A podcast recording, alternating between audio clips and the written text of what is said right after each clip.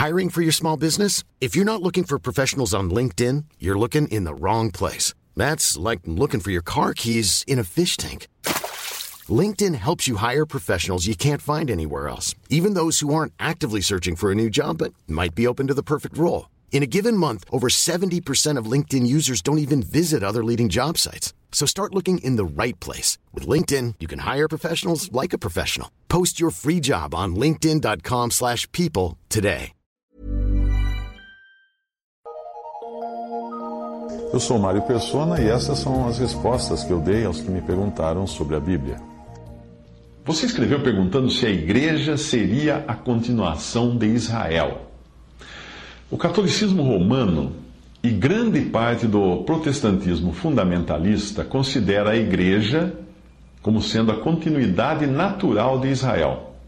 E essa ideia produziu algumas aberrações, como o desejo de destruir os judeus, primeiro por católicos, durante a Inquisição, e depois por protestantes, também, na Alemanha, já que o próprio Lutero, Martinho Lutero, que foi tão usado por Deus para trazer à tona a verdade da salvação pela fé, da justificação pela fé, ele tinha uma tremenda aversão contra os judeus como se fossem um câncer no desenrolar da história do mundo.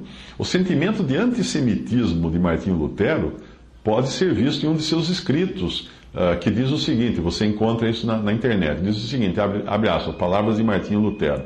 Em primeiro lugar, suas sinagogas deveriam ser queimadas. Em segundo lugar, suas casas também deveriam ser demolidas e arrasadas. Ele está falando das sinagogas e casas dos judeus. Em terceiro lugar, seus livros de oração e talmudes deveriam ser confiscados. Em quarto, os rabinos deveriam ser proibidos de ensinar sob pena de morte.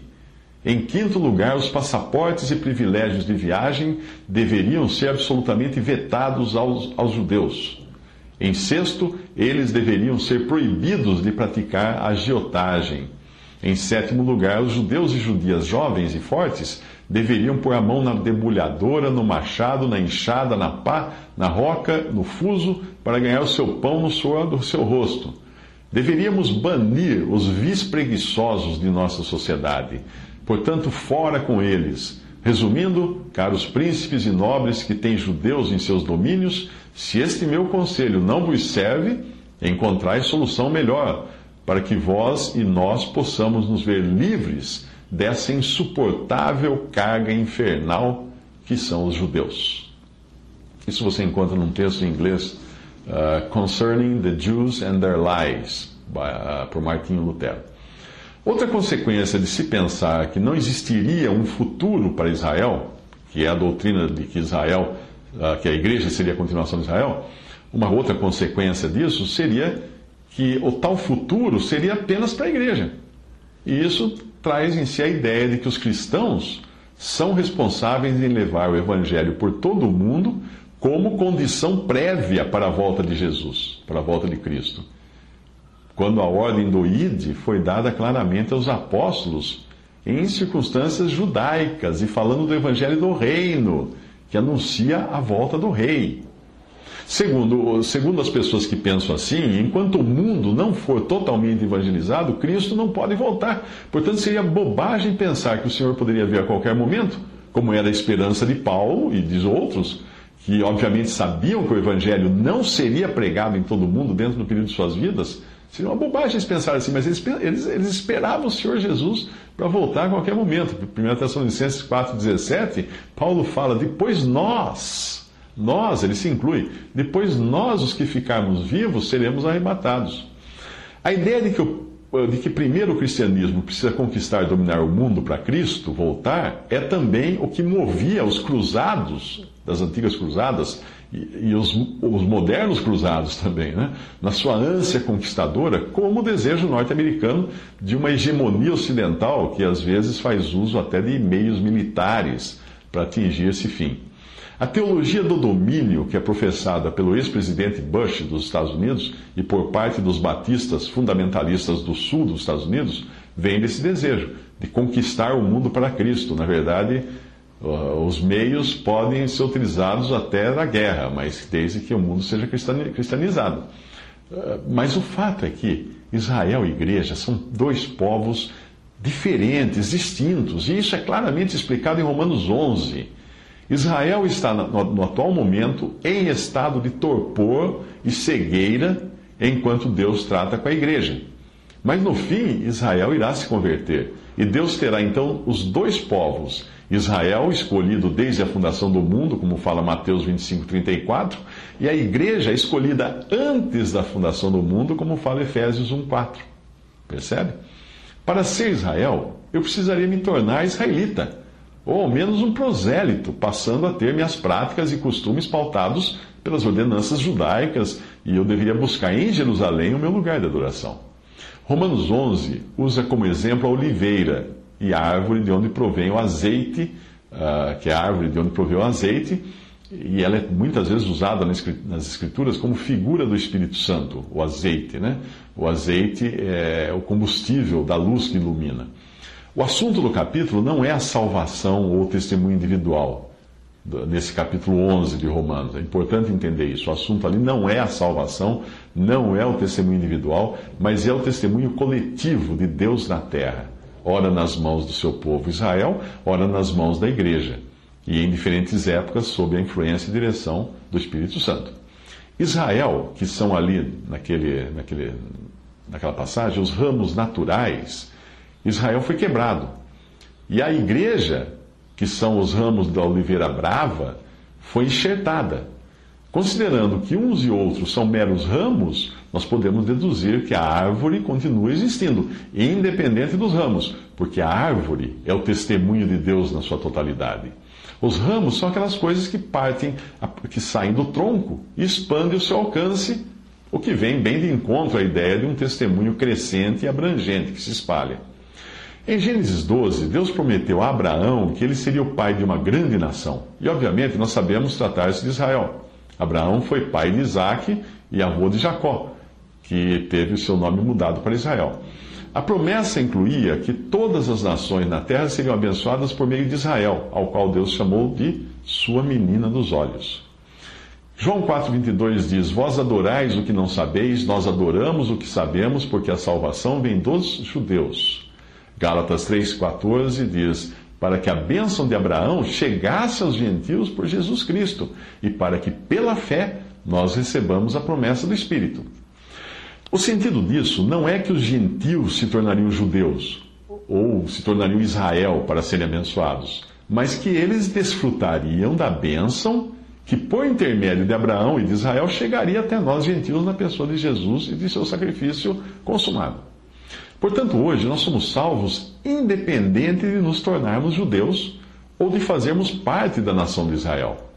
E o fato de nós cristãos, como igreja, existirmos independentes de Israel não significa que Israel deixa de ser ou de ter as promessas que Deus lhe deu. Se antes Deus olhava para o mundo e enxergava apenas dois povos, Israel e gentios, hoje Deus enxerga três povos: Israel, gentios e igreja.